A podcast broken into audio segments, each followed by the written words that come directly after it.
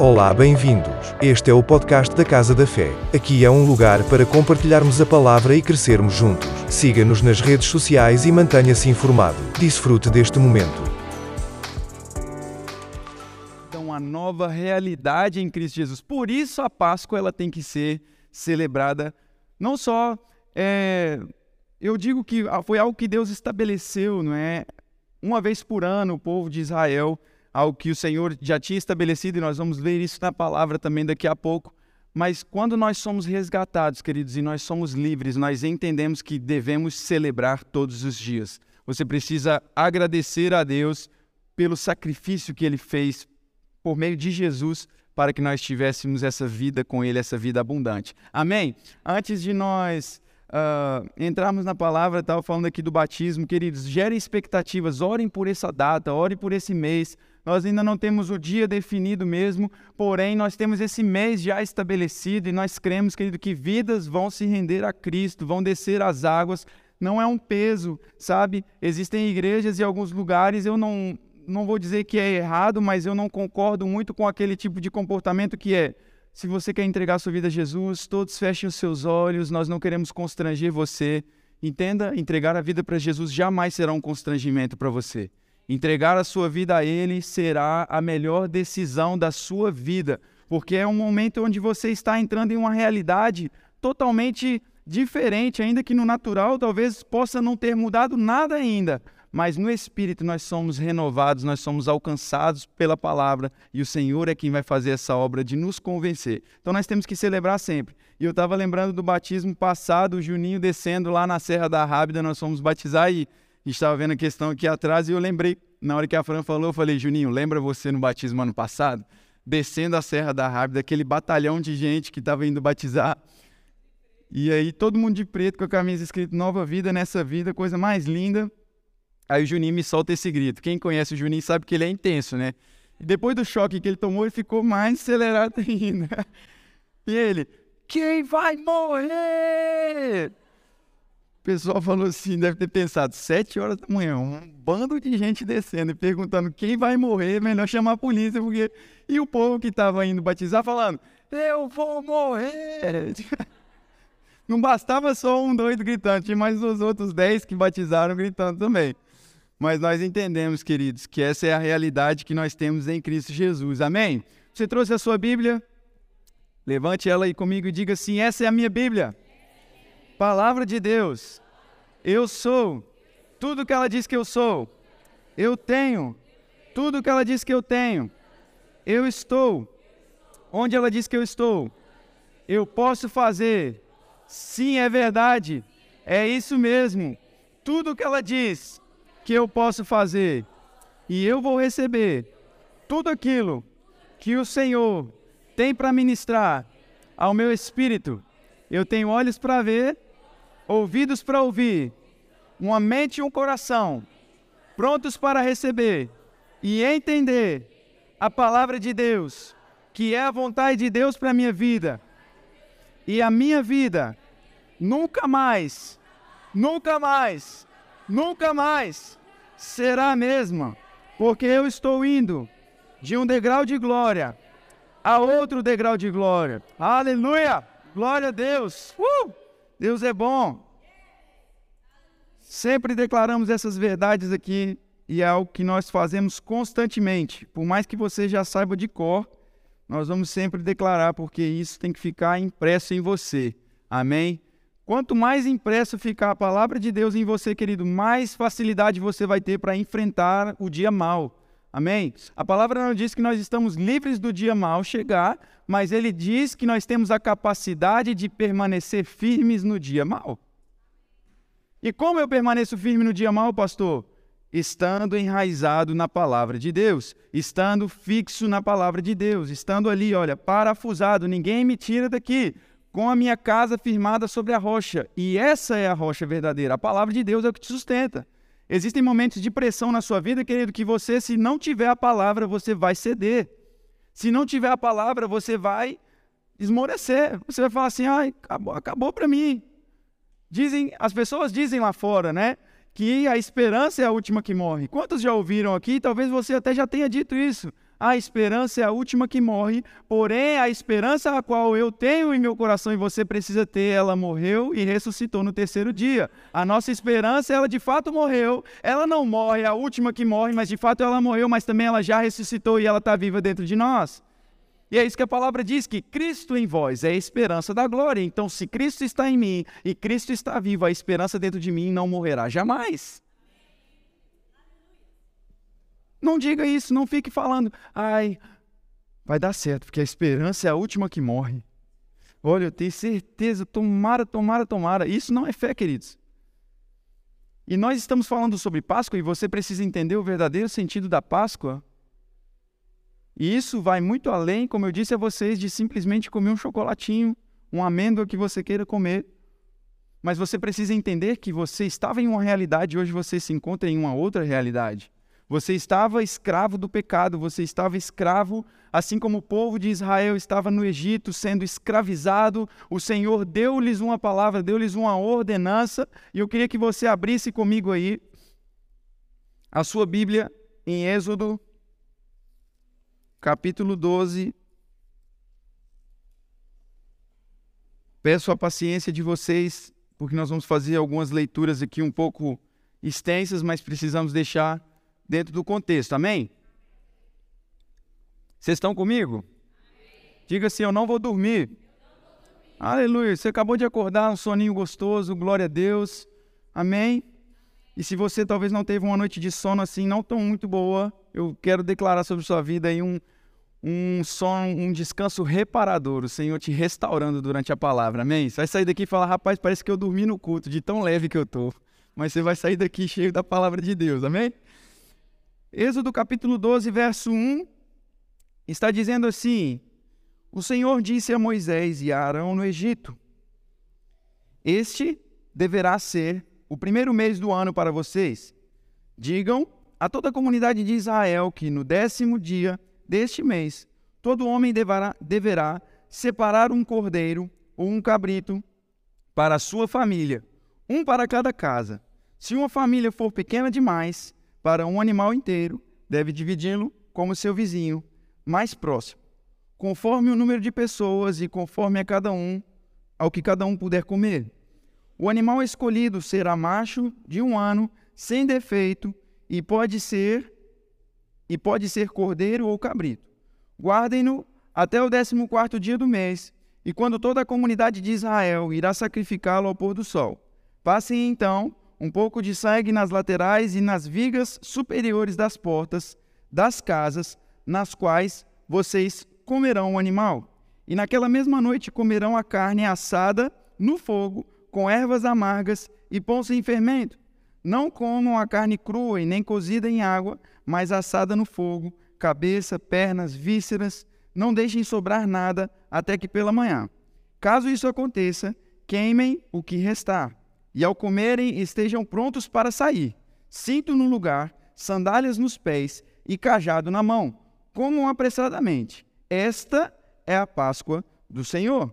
E naquela mesma noite passarei pelo Egito e matarei todos os primogênitos, tanto dos homens como dos animais, e executarei juízo sobre todos os deuses do Egito. Eu sou o Senhor. O sangue será um sinal para indicar as casas em que vocês estiverem. Quando eu vir o sangue, passarei adiante a praga de destruição não os atingirá quando eu ferir o Egito. Amém, queridos?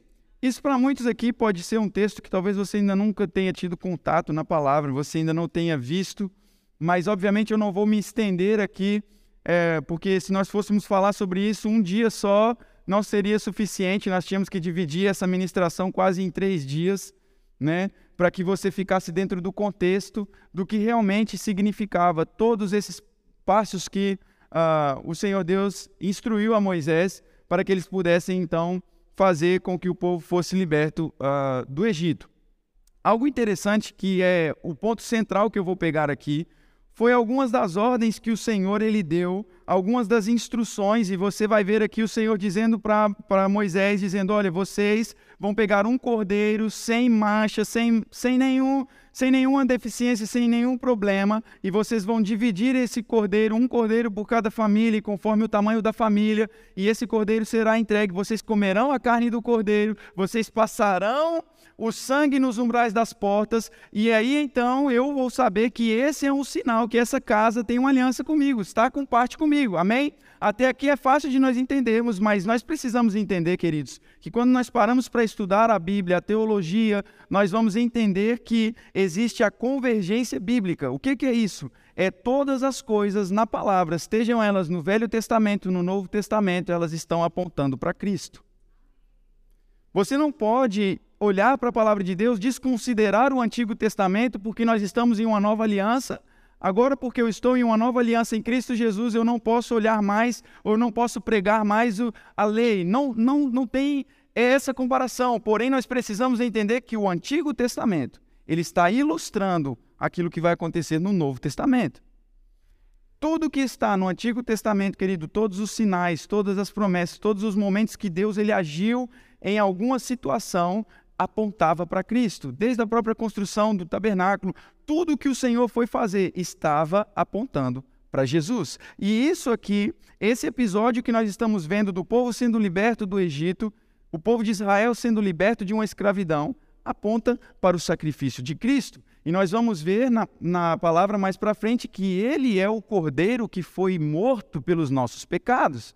E nós entendemos que o próprio Jesus, ele se entregou por si, ele disse para os seus discípulos: Este é o meu corpo que é partido por vós. Todas as vezes que vocês comerem do pão, da minha carne e beberem do meu sangue, vocês estão anunciando a minha morte até que eu venha. Vocês estão celebrando que vocês passaram da morte para a vida. Até aqui está tudo bem? Se eu estiver falando muito rápido, vocês me falam, mas também no Spotify você pode colocar no 0.5 e você vai me ouvir pregando nessa velocidade para você. Amém? Então, queridos, nós precisamos ter esse entendimento de que esse episódio, por mais complexo que ele pareça, ele está apontando para Jesus. O sacrifício, a nossa verdadeira Páscoa. Cristo é a nossa Páscoa. Você pode dizer assim: Cristo é a minha Páscoa. Esse é o verdadeiro sentido da Páscoa. A Páscoa do hebraico, ela significa no original dela passagem. Está passando, passou, aconteceu. E Deus estabelece isso como uma festa para a nação de Israel. Anualmente, uma vez por ano, eles tinham que em um determinado dia se reunir para celebrar a Páscoa. Ele disse: Essa será a vossa Páscoa. Por que, que, por que, que Deus estabeleceu isso? Para que o povo de Israel se lembrasse aquilo que Deus ele fez por eles. Por que, que nós hoje celebramos a ceia do Senhor? Porque hoje nós, com uma memória, nós celebramos aquilo que Cristo, como Cordeiro de Deus, sofreu por nós. Por isso, hoje nós participamos do pão, simbolizando a carne, e bebemos do suco de uva, simbolizando o sangue de Cristo. E algo que é muito interessante quando eu olho para isso, queridos, o próprio Jesus ele diz que aquele que come e bebe tem parte com ele, se torna um com ele, está em aliança com ele. Eu quero que você hoje, ao participar dessa mesa, que você entenda o verdadeiro sentido da Páscoa e você está em aliança com Deus. Se você não entregou a sua vida a Cristo ainda, Nessa manhã é uma ótima oportunidade de você dizer: Pai, tu és o meu dono, eu quero me entregar para o Senhor, eu quero entrar dentro dessa nova realidade, dessa nova aliança e eu quero viver tudo que o Senhor tem para mim. Não mais escravos. E nós precisamos ter esse entendimento quando Deus ele diz assim: Olha, vocês vão comer da carne do cordeiro. E um exemplo que eu ouvi no Rema uma vez que eu achei super interessante. O pastor trouxe como algo de Deus mesmo, uma revelação. Ele disse assim que a palavra diz que Cristo, quando ele entrega o Espírito na cruz, ele vai ao inferno, ele toma as chaves do inferno e da morte. Ele passa pelo fogo. A carne assada do cordeiro. Porque tinha que se cumprir exatamente, o cordeiro haveria que passar pelo fogo. Por isso ele vai ao inferno, toma as chaves, mas o inferno não pôde deter a ele. Algo interessante que nós aprendemos também, queridos, quando a palavra diz que as portas do inferno não prevalecerão contra a igreja do Senhor. Porta tem perna? Diz para mim. Sim ou não? Porta vai resistir a você? Não. Porta é lugar de acesso. porta é lugar onde dá acesso. Você, para entrar aqui dentro, você teve que passar por uma porta, sim ou não? Quando diz que a porta do inferno não prevalecerá, sabe o que, que é? O inferno não terá acesso sobre a igreja do Senhor. O inferno não terá acesso quando nós estamos debaixo da influência da palavra de Deus, quando nós estamos em aliança. As portas do inferno, a influência de Satanás não pode predominar sobre a nossa vida. O que Cristo fez, ele disse: o acesso está fechado, a porta do inferno não prevalecerá contra vocês. Não tenha medo, querido, você está em uma nova realidade em Deus. E ele diz: vocês vão comer da carne, vocês vão beber do sangue, e aí vocês vão passar o sangue nos umbrais das portas. E preste atenção: a palavra diz que nós somos o que? Templo e morada de quem? E o sangue ia passar onde? Na porta da casa. Se como casa eu tomo o sangue, eu como do pão, a porta da casa está selada. O diabo ele olha para mim para você, ele fala assim: esse aí está em aliança, essa está em aliança, esse tem aliança. Eu não posso, eu não tenho como, eu não tenho como chegar ali. Mas para isso nós precisamos entender a palavra de Deus. Abra comigo lá em Colossenses, no capítulo 2. Obrigado, Pai. Quero dar as boas-vindas quem está no YouTube nos assistindo também, no Spotify. Sejam bem-vindos aqui. É uma bênção receber vocês. Quando nós falamos, queridos, sobre números, não são números, são pessoas. Colossenses capítulo 2.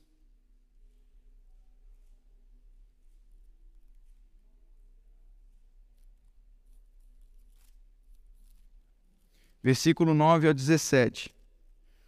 Porque como a Fran disse aqui, eu sei que eu estou parafraseando entre o capítulo enquanto você abre, eu vou dizendo, porque as pessoas podem de fato pensar, ai, que coisa, para que estão falando toda hora de número? Parece que é o que querem dar ênfase. Não, não. Existem pessoas que estão aqui congregando com a gente que elas se converteram pela internet. Você sabia disso? Estamos colhendo plantação de outras pessoas e assim como também outros colherão aquilo que nós estamos plantando por meio de uma rede social. Amém? Quem dá o crescimento é Deus, irmãos. Quem dá o aumento é Deus. Nós não estamos preocupados com isso. Nós estamos preocupados em que você viva de acordo com essa palavra. O crescimento dessa boa semente é o Espírito Santo que vai dar dentro de você. Amém? Quem achou aí Colossenses capítulo 2, versículo 9? Ele está dizendo assim: Pois em Cristo habita corporalmente toda a plenitude da divindade, e por estarem nele, que é o cabeça de todo o poder e autoridade, vocês receberam a plenitude. E plenitude significa, querido, estar completamente cheio, estar pleno. E nós olhamos e diz assim no verso 11: Nele também vocês foram circuncidados, não com a circuncisão feita por mãos humanas, mas com a circuncisão feita por Cristo, que é o despojar do corpo da carne. Isso aconteceu quando vocês foram sepultados com ele no batismo e com ele foram ressuscitados mediante a fé no poder de Deus, que o ressuscitou dentre os mortos. Quando vocês estavam mortos em pecados e na incircuncisão da sua carne, Deus os vivificou com Cristo. Ele nos perdoou todas as transgressões e cancelou a escrita de dívida que consistia em ordenanças e que nos era contrária. Ele a removeu pregando-a na cruz e, tendo despojado os poderes e as autoridades, fez deles um espetáculo público triunfando sobre eles na cruz. Portanto, não permitam que ninguém os julgue pelo que vocês comem ou bebem, ou com relação a alguma festividade religiosa ou a celebração das luas novas ou dos dias de sábado. Estas coisas são somente sombras do que haveria de vir. A realidade, porém, é encontrada em Cristo. Aleluia! Por que, que o apóstolo Paulo está dizendo aqui? Porque certa vez o povo estava ainda preso dentro desses padrões da lei. Ah, eu não posso comer aquilo, eu não posso comer aquilo outro, eu não posso fazer isso outro. Entenda que nós precisamos também ter o equilíbrio de não dar, usar dessa liberdade para dar lugar à libertinagem a fazer um bom uso de uma liberdade que eu tenho em Deus, para agora eu vou viver como eu quero, eu não preciso dar satisfação para Deus, porque o pastor Arthur pregou e falou que eu não, não é isso que eu estou dizendo aqui, queridos. Eu estou dizendo é que nós não podemos deixar agora com que esses rudimentos da lei vão nos é, é, impedir de ter um bom relacionamento com Cristo, um relacionamento verdadeiro, porque isso era apenas uma sombra do que haveria de vir. Quando você vê algum avião sobrevoando, ele passa umas nuvens, você, obviamente, a maioria aqui já andou de avião, a menos se você tenha vindo do Brasil de barco mas você andou de avião e se você veio de avião e em algum momento o avião sobrevoando ali, o sol batendo o avião por cima, certo? E aí o avião tem nuvens embaixo dele. Você olhava e conseguia ver a sombra do avião. Isso era simplesmente uma sombra, não era o avião, mas era a sombra do avião. Essas coisas que Deus estabeleceu não era exatamente a totalidade da revelação de Deus, porém era apenas uma sombra que apontava para Cristo Jesus, assim como nós hoje olhamos para o Novo Testamento, a obra consumada de Cristo. Em Cristo está a verdade.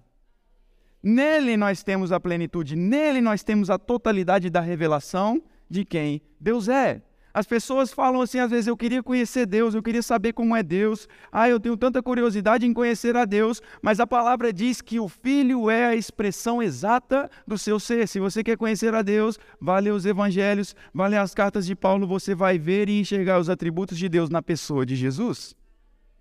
Ah, eu não sei como Deus é, tenho uma grande curiosidade em saber como Deus pensa. Jesus, ele diz, eu faço o que eu vejo meu Pai fazer. Aquilo que eu estou fazendo é porque eu vi o meu Pai realizar. Essa obra que vocês estão vendo, eu não faço nada de mim mesmo, a não ser que eu faça por meio do Pai. É da vontade de Deus que nós andemos, querido, em cura, em saúde divina, em prosperidade, em abundância, porque Jesus andou assim nessa terra. E ele só fez isso porque ele viu o Pai fazer. Então o apóstolo Paulo ele está trazendo aqui essas instruções, e isso aqui aponta no versículo 13 e 14 diz o que? Que quando vocês estavam mortos em pecados, na, in, na incircuncisão da sua carne, Deus os vivificou com Cristo e ele nos perdoou todas as transgressões e cancelou a escrita de dívida que consistia em ordenanças e que nos era contrária. Ele a removeu pregando-a na cruz e, tendo despojado os poderes e as autoridades, fez deles um espetáculo público, triunfando sobre eles na cruz. Isso é muito poderoso. Nós estávamos escravos do pecado, longe de Deus, longe, distantes. Mas por meio de Cristo, hoje nós temos paz com Deus. Nós não somos somente aquelas pessoas, mas antigamente existiam somente dois povos: os judeus e os gentios. Mas quando Cristo vem, nasce um novo povo. Não mais judeus, não mais gentios, igreja. Corpo de Cristo. Para dois minutos para você refletir sobre isso, querido. Você é corpo de Cristo. Ele é o cabeça de todo o corpo que nele é ajustado, é o que a palavra diz. Ele é o cabeça de todo o corpo. E o corpo é composto por muitos membros. Você faz parte disso. O diabo, para ter acesso na sua vida, a menos que você dê legalidade para ele, mas se você está guardando o seu coração na palavra, para ele tocar em você, ele tem que tocar em Deus. Para ele mexer com você, tem que mexer em Deus, que nós estamos. Aí muita gente pega Jó e fala, pastor, mas e Jó? Para quem não sabe, Jó foi um dos primeiros livros da Bíblia a ser escritos. Jó não tinha a revelação que eu e você temos da, da parte de Deus. Jó não tinha o conhecimento que eu e você hoje temos. Jó não tinha o Espírito Santo dentro dele dando testemunho. Você não tem que ficar agora usando argumentos de algo que aconteceu com Jó lá atrás, porque você está em uma aliança superior, em superiores promessas, muito acima de principados e potestades. A Páscoa tem que fazer sentido para você, querido.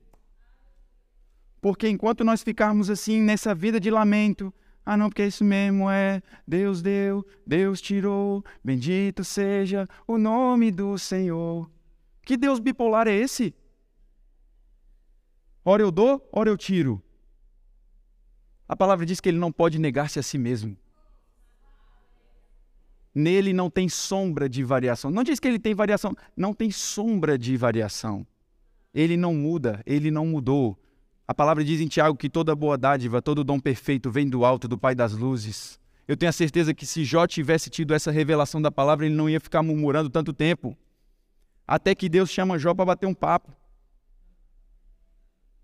Deus pergunta: Jó, alguma vez você mandou o sol se pôr? Alguma vez você mandou o sol nascer, Jó? Alguma vez você disse para o mar: vai até aqui, ele fica até aqui? Onde você estava, Jó, quando eu fiz o firmamento da terra? Deus estava perguntando assim: Jó, você tem a certeza com quem você está falando? Jó, você não me conhece.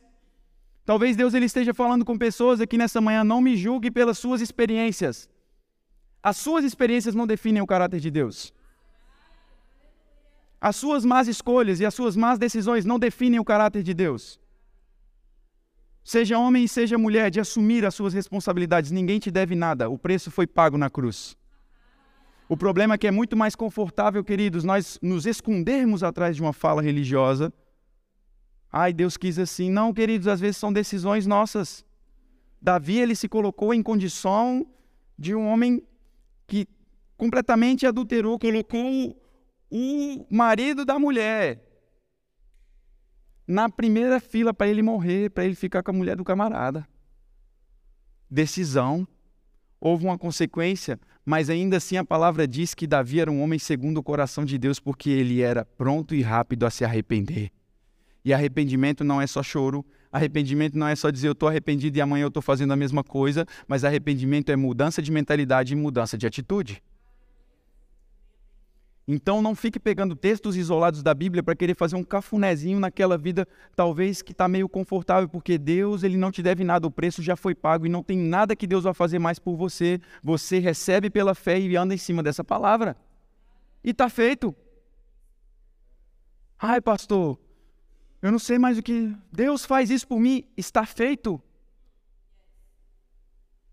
Ele nos assentou muito acima nós estamos com Cristo, queridos, nós somos corpo de Cristo, aonde a cabeça está? A minha cabeça está aqui, o meu corpo está lá em casa? Tem como eu vim aqui ministrar para vocês num domingo, minha, minha cabeça fica aqui, mas o meu corpo está lá dormindo? Não tem como, aonde a cabeça está, o corpo está.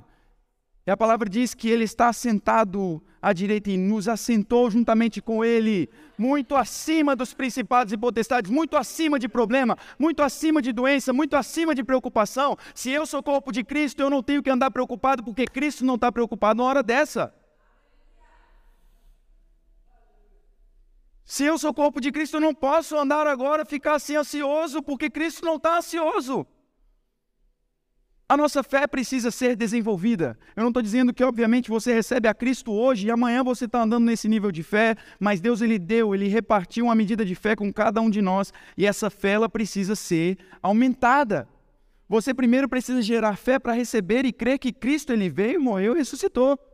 É o primeiro passo para você ter fé, porque é pela fé. Isso não vem de nós, é dom de Deus, ele nos deu. Agora eu gero fé para crer nisso. Depois eu começo a desenvolver a minha fé. E a fé vem por ouvir. E ouvir o quê? O CMTV? A fé vai vir você vendo notícia lá, só notícia ruim. Você acha que vai gerar fé em você, queridos? A fé vem como? Orando muito para ter fé. A fé vem por ouvir e ouvir a palavra de Deus. É o que a palavra diz. Então, quanto mais, fé, quanto mais fé eu ouço, mais palavra eu ouço, mais fé é gerada em mim. E eu te pergunto, qual é a boca mais perto do seu ouvido? É a sua boca que está mais perto do seu ouvido, então você precisa falar para você ouvir. Fale com você mesmo. Diga o que a palavra está dizendo ao seu respeito. Quem você é em Cristo Jesus. Não aceite nada menos do que isso, queridos. Oh, eu estou animado com essa palavra hoje. Não podemos, não podemos, sabe? Eu desenvolvi essa fé. Eu tinha um fungo no meu pé, queridos, que não tinha remédio que tirava esse fungo do meu pé. Meu pé na praia, eu ia no verão, ficava igual um tatu dentro da areia lá, porque. Com vergonha, Marcela tá rindo lá porque ela lembra daquele fungo que tinha no meu pé. A unha, irmãos. Se falar no cheiro que aquilo tinha, misericórdia. Aí ia na praia todo mundo. E eu já ia, né, vendo quem tava olhando pro meu pé. Perdeu alguma coisa aqui?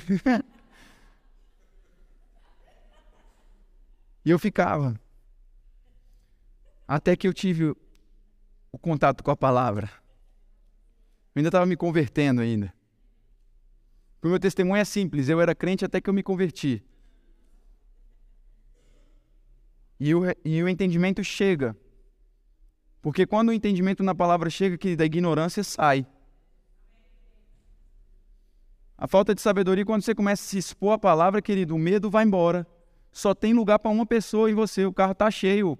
Ou você vai carregar dúvida e incredulidade, ou você vai carregar fé e palavra de Deus. Não tem como jorrar água diferente da mesma fonte, não dá. Ou sai uma coisa ou sai outra. Ou você está andando em fé ou você está andando em incredulidade. Ponto. E eu comecei, ah, eu sou corpo de Cristo. Vou para a Bíblia.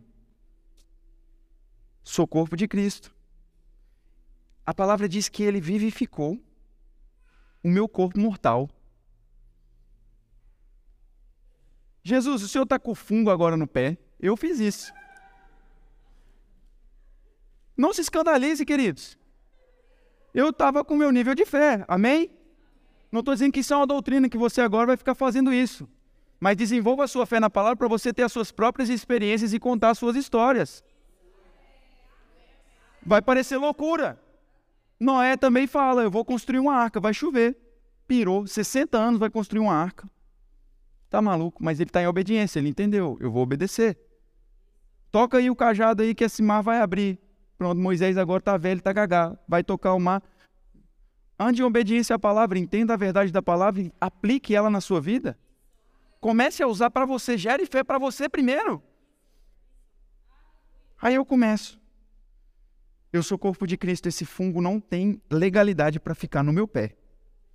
Eu declaro saúde divina, o mesmo Espírito que ressuscitou a Cristo dentre os mortos habita em mim e vivifica o meu corpo. Eu tenho saúde divina, eu participo do corpo de Cristo, eu não aceito esse fungo no meu pé. No dia seguinte, pergunta para mim o que aconteceu. Nada. Continuei com o fungo lá. Um mês, o fungo lá. Toma remédio, nada do do remédio funcionar. Eu, vamos continuar. E a Dani, entendendo, deixa meu maluquinho lá. Não mexa com ele. Pasmem vocês, queridos. A minha unha do pé, ela começou a crescer lentamente. Foi ficando boa, boa, boa, boa. Até esqueci, depois eu olhei assim e falei: ah, funciona. Pergunta, cadê o fungo no pé? Não voltou mais. Passou uns, sei lá quanto tempo já tem isso, uns quatro anos mais ou menos. Meu pé, você olha para ele, parece que foi do jeitinho que saiu da barriga da minha mãe. A palavra funciona. O que você precisa hoje, querido? Gere fé. Você está em uma nova realidade em Cristo Jesus. Você não pertence, você não está mais escravo. O que o diabo ele quer é permanecer todo mundo amarradinho ali no sistema que ele tem. Ai, você tem que ficar assim. Ai, esse sistema aqui mesmo. Ai, vai morrer com isso. Ai, aí tem gente que fala assim. Ai, não, porque é, Deus colocou essa doença no fulano. Deus está tratando com o fulano. É da vontade de Deus que ele passe por essa enfermidade. Aí o fulano está tomando remédio para quê? Então, se é da vontade de Deus que ele fique doente. Está indo contra a vontade de Deus? Primeiro, Deus quer te matar com doença. Aí você está tomando remédio, você está desobedecendo a Deus tomando aquele remédio? Se você toma algum remédio controlado, querido, não estou dizendo para você parar hoje, mas gere fé no seu espírito para que você tenha convicção e entenda que em Cristo, Isaías 53 diz que ele levou sobre si as nossas enfermidades e doenças e pelas suas pisaduras nós fomos sarados.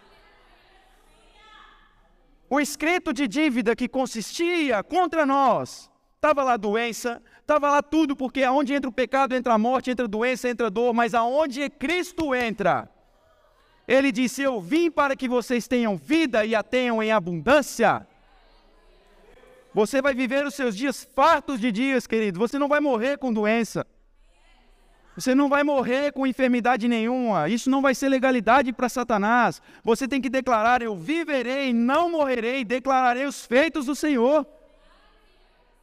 Declare isso. Se você está com algum sintoma de enfermidade, declare: Senhor, eu sou corpo de Cristo, eu não aceito. Está de forma ilegal no meu corpo. Cristo levou, já foi, está pago, eu não aceito mais. Uma vez que você paga a conta de luz, querido, se mandarem outra, você vai lá dizer assim: Ei, eu já paguei essa conta aqui. Você vai ficar pagando uma conta duas vezes? Shhh. Vou ficar pagando conta duas vezes? Tá, mas é maluco? Uma vez pago, querido, tá pago. Tá aqui o talão, ó. Toma, tá aqui. Estou te falando, moça, eu vim aqui, eu paguei essa conta de luz. Vocês estão me cobrando de novo, está lá a data. Ela vai olhar e vai dizer, é, é verdade. Foi um, foi um equívoco. Quem é por esse meme?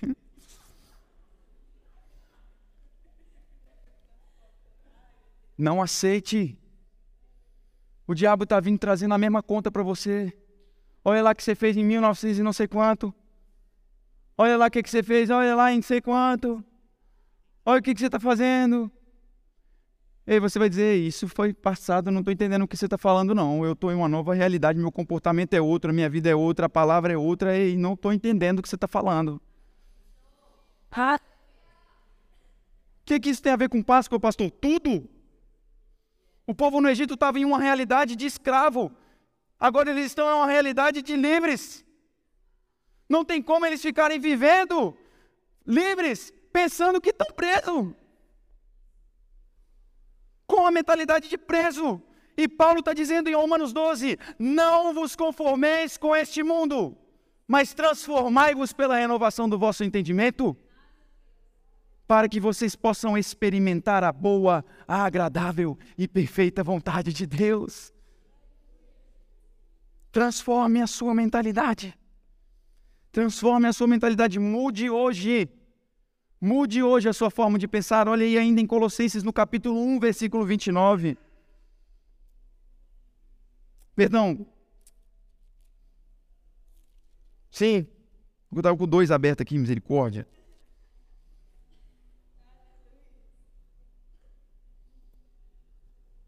29 não, 17, Colossenses 1, 17. Eu queria pegar o contexto, mas, meu Deus, eu vou. Vamos lá. O tempo vai dar. Oh, Deus, para esse relógio.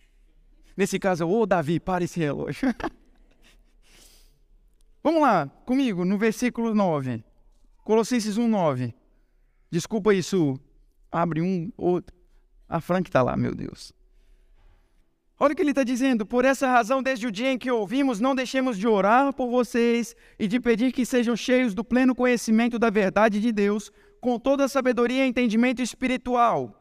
E isso, qual o objetivo de Paulo orar para que eles tenham o entendimento da vontade de Deus, da verdade, da plenitude de Cristo dentro deles? No versículo de número 10, Paulo vai dizer: E isso para que vocês vivam de maneira digna no Senhor e em tudo possam agradá-lo, frutificando em toda boa obra crescendo no conhecimento de Deus e sendo fortalecidos com todo o poder, de acordo com a força da sua glória, para que tenham toda a perseverança e paciência com alegria, dando graças ao Pai que nos tornou, ele fez o quê? Nos ele nos tornou dignos de participar da herança dos santos no reino da luz. Pois ele nos resgatou. Ele nos resgatou do domínio das trevas e nos transportou para o reino do Filho do, se, do seu Filho amado, em quem temos a redenção a saber, perdão de pecados. Oh, aleluia! Ele nos tornou dignos. Ah, eu não sou digno. Eu não sou digno de me achegar à mesa nessa manhã, pastor.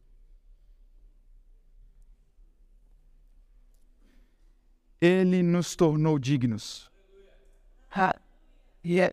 Ele nos tornou dignos de participar da herança dos santos no reino da luz, pois ele nos resgatou do domínio das trevas e nos transportou para o reino do, do seu Filho amado, em quem temos a redenção, a saber, o perdão dos pecados. Pensa comigo um herdeiro muito rico. Muito rico pai dele, dono de um reino muito grande. Aí ele diz assim: Olha, vem, pertence a você também. Pode vir. Meu pai falou que você também tem parte nisso aí. Isso tudo que você está vendo aqui também é seu. Pode vir. Mas, cara, eu não sou. Meu pai disse que você é. Se ele falou, meu amigo, quem sou eu para dizer, vem? Jesus é a ponte. Antes nós estávamos separados de Deus, mas Jesus ele disse: Ei, vem, vocês podem, vem. Ei, o meu pai disse que vocês podem, ele nos tornou dignos. Ah, mas eu estava nessa condição. Não, não, você não entendeu. Ele te transportou. Está aqui? Está aqui. Foi transportado, não está no mesmo lugar. Um avião teve que te transportar do Brasil para cá. Aí você sai na rua, você fala, tô no Brasil. Ainda que uns pensem, né? Tá no Brasil ainda. Mas aí você fica assim, você vê que eles estão errados. Não. Fala diferente aqui.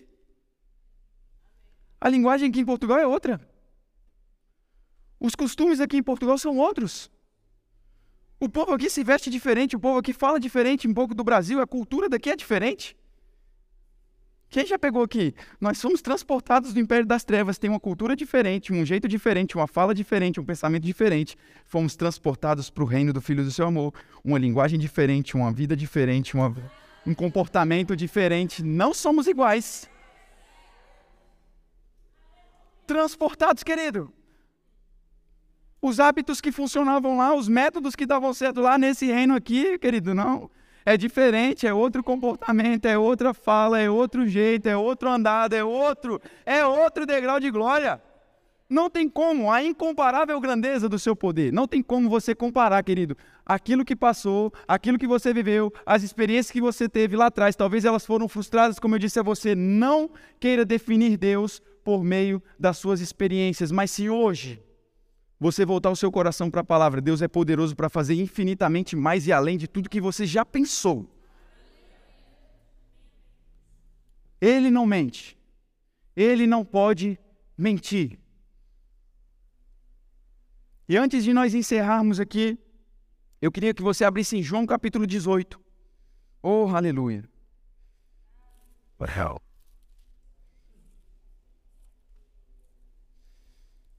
Meu Deus.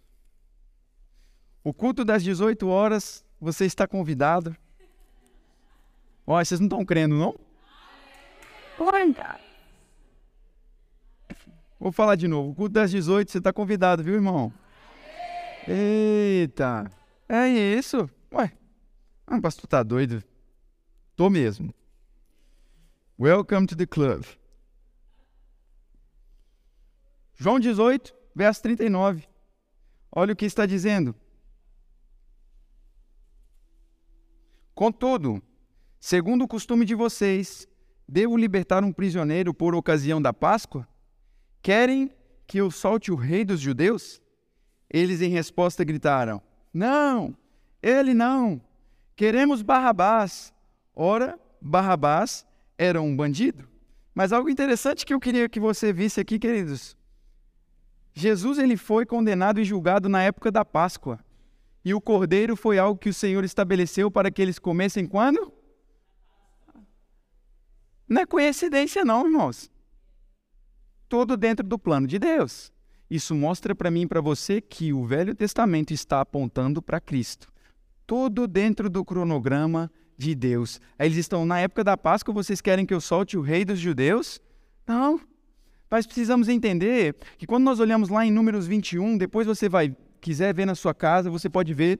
Deus ele dá uma ordem para Moisés, ele levantar uma serpente no madeiro, porque o povo estava revoltado com Deus ali, Deus dá um sinal para o povo, e Deus fala com Moisés assim: Olha, você vai levantar, e todo aquele que for picado com essa praga da maldição da serpente, e olhar para a serpente que está ali naquele madeiro ali, vai ser curado. É o antídoto. O antídoto para esse mal da picada da serpente será o quê? Olhar para ela pendurada no madeiro. Aí você vai lá em João 3,14. Cristo pendurado no madeiro. Todo aquele que olha para a cruz, picado ali do pecado, na lástima do pecado, quando eu olho para ele, eu tenho perdão de pecados, eu tenho paz com Deus, eu tenho cura, eu não tenho mais inimizade com Deus, porque quando eu olho para Ele, voltando o meu coração para a palavra, convergência bíblica. Não é porque Deus não tinha mais nada para fazer, Deus já estava comunicando.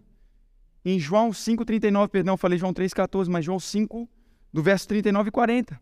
Então o objetivo de Deus era libertar esse povo, e esse é o nosso maior, queridos, foco nós não podemos olhar para a ceia, nós não podemos olhar mais para tudo isso.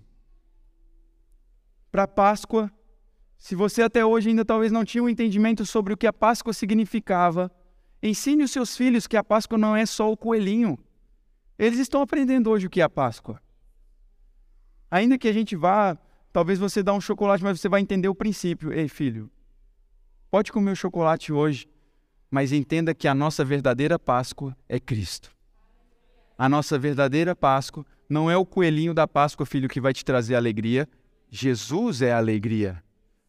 Nós estávamos, filhos, inimigos de Deus, mas hoje, porque Jesus morreu, nós temos paz com Deus e Ele mora em você. Ensine isso, não fique estimulando, não, coelhinho, não, não. Cristo vive. E isso é suficiente. Amém? Quero chamar o Ministério de Música, pode subir, por favor.